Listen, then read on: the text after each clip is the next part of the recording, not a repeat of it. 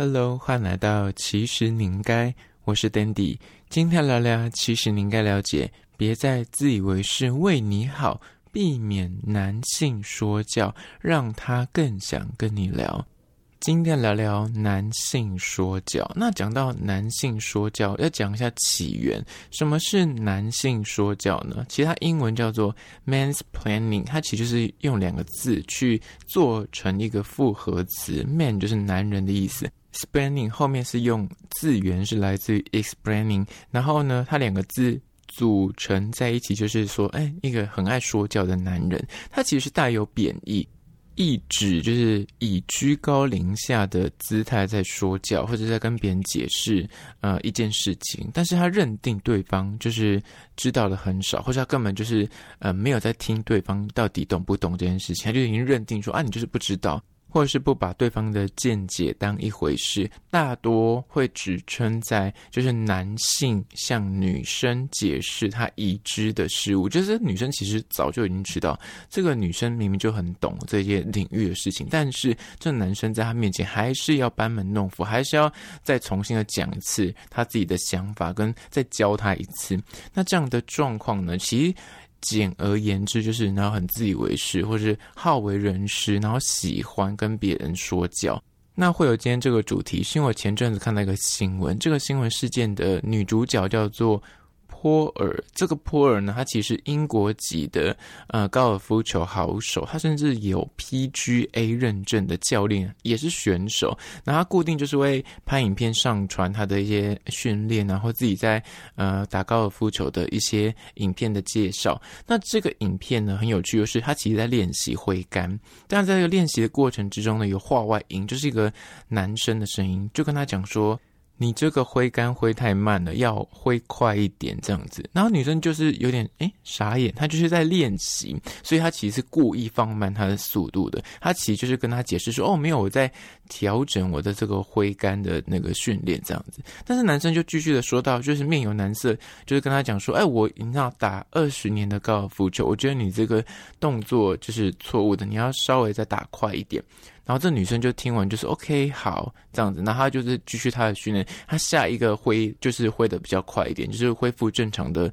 水平这样子。然后男生看完就说：“你看吧，是不是很有效？”那女生讲说：“傻眼，说我本身是教练，而且我是职业选手，我刚刚。”只是在做挥杆的练习，所以故意放慢的速度这样子，但他也没有跟他解释这么多。我觉得女生 EQ 蛮好的，她只是默默的说：“哦，好，谢谢你的呃建议。”这样，她就有点无奈，就对着他自己，因为他正在录他自己的那个训练的影片，就是他都有发影片在他的 TikTok 上面，所以他就对着镜头看了一眼，就是诶自己有点傻眼这样。他整个过程放到网络上，其实是他没有恶意，因为他也没有露出这个男生的真面目，他只是有话外音。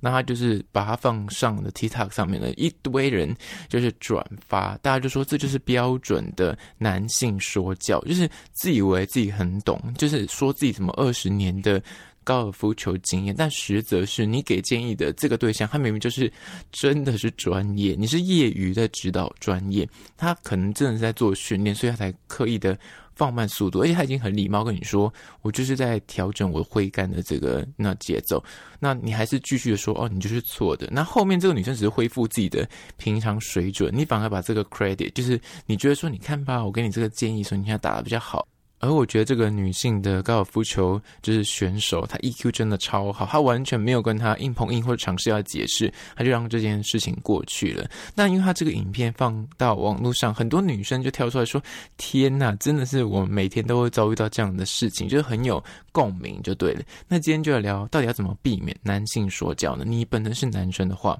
第一点就是真的是管好自己的事情，不要自以为是，不然你就会吃这样的闷亏。虽然这整件事情没有人要公审那个男只是觉得说这个情况是蛮普遍的。说实在，你在家中，你的父亲或是你的叔叔伯伯，也有时候会出现这样的状况，就他们自以为可能很懂经济啊，或很懂那个事业的某一个领域，但其实你明明自己现在已经就业，你明明可能也很了解，你自己在哎呀投资理财上面也很有自己的想法，你可能也获利蛮多的。但他们可能就在你面前还是会那高谈阔论，讲一番呃，就是教学式的呃发言，想要告诉你说你要怎样做才能够赚钱啊？你们就是啊、就是怀抱错误的心态什么之类。但实则他讲的东西你早就知道，但是因为他可能是长辈，或是你刚好是女生，你会觉得说嗯。你怎么会觉得这个专业领域我不懂呢？我本身可能是本科系的，或者我本身在这个领域也耕耘很久了，只是我没有跟你讲出我的身份背景。你怎么会觉得，诶，这个东西我一定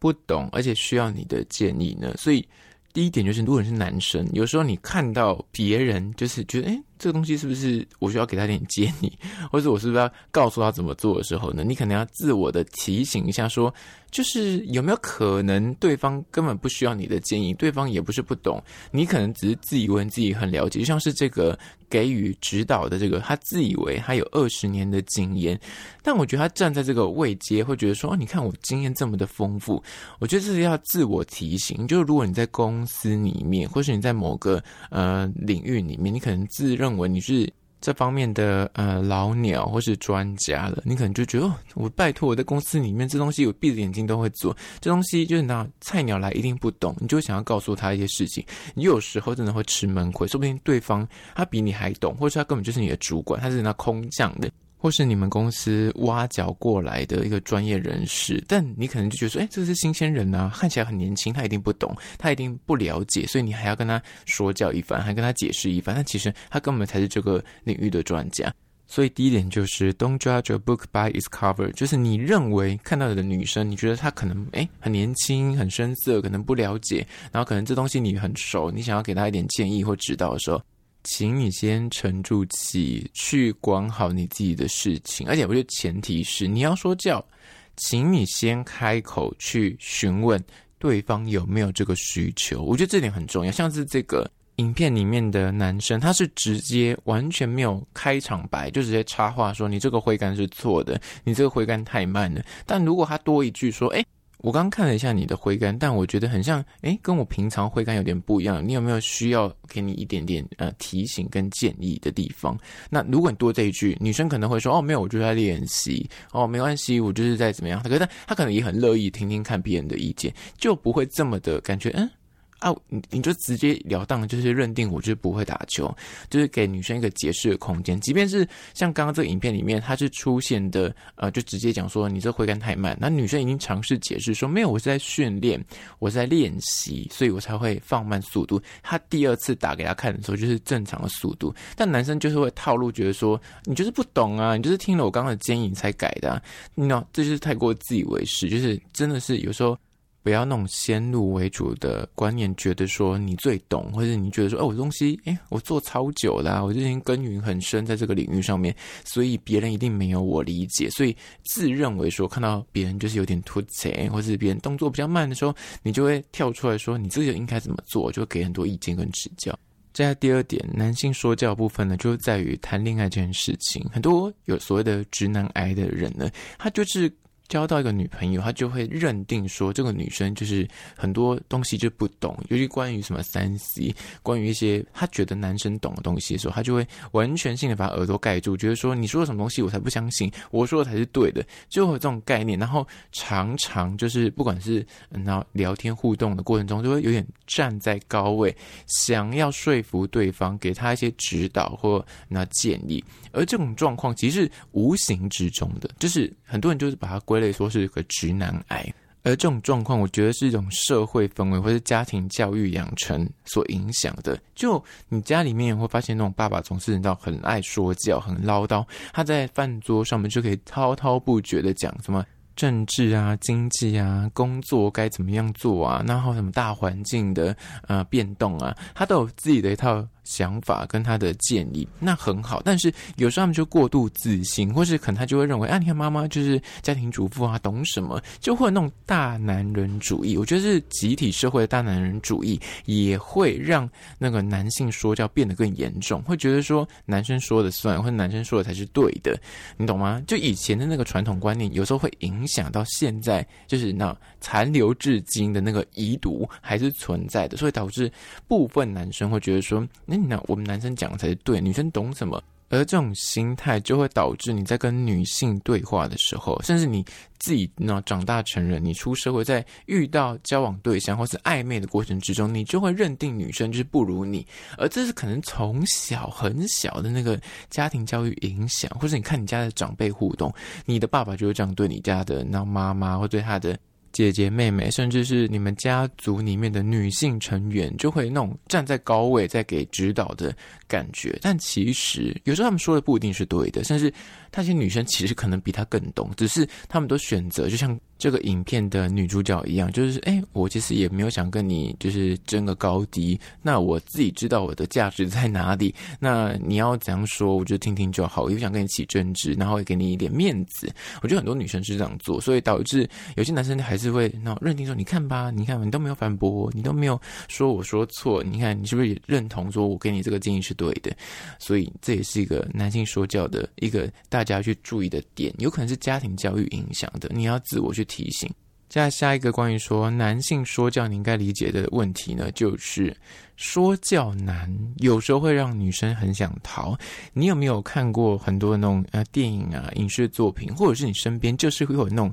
男生，他从小他的。爸爸就很爱说教，会导致他的小孩也很爱说教。就是他的个性，可能是因为家庭教育也好，或者他的个性本身就是一个很喜欢就是教别人的人，就是好为人师，讲好听一点是这样，但。讲难听点就是自以为是，然后觉得自己最懂。但其实这样的状况，你遇到那个女生，如果她本身是个她对自己的自我价值非常高，她也是很爱面子的女生，她就觉得说你凭什么教我？你凭什么会认为你说的就是对的？她就会跟你硬碰硬。而这样的那说教男，他在恋爱市场上面，大家就觉得很啰嗦，很爱说教，就反而不会想跟你长远的呃互动下去，或者觉得跟你讲话每次好像都一定要争个高低，很像。你一定要是对的，就是讲什么都有话要反驳，这样任何的议题你都认为说我是不懂的，你都要在从头细说。从头的啊名词解释一次啊，那解释很多的案例，但其实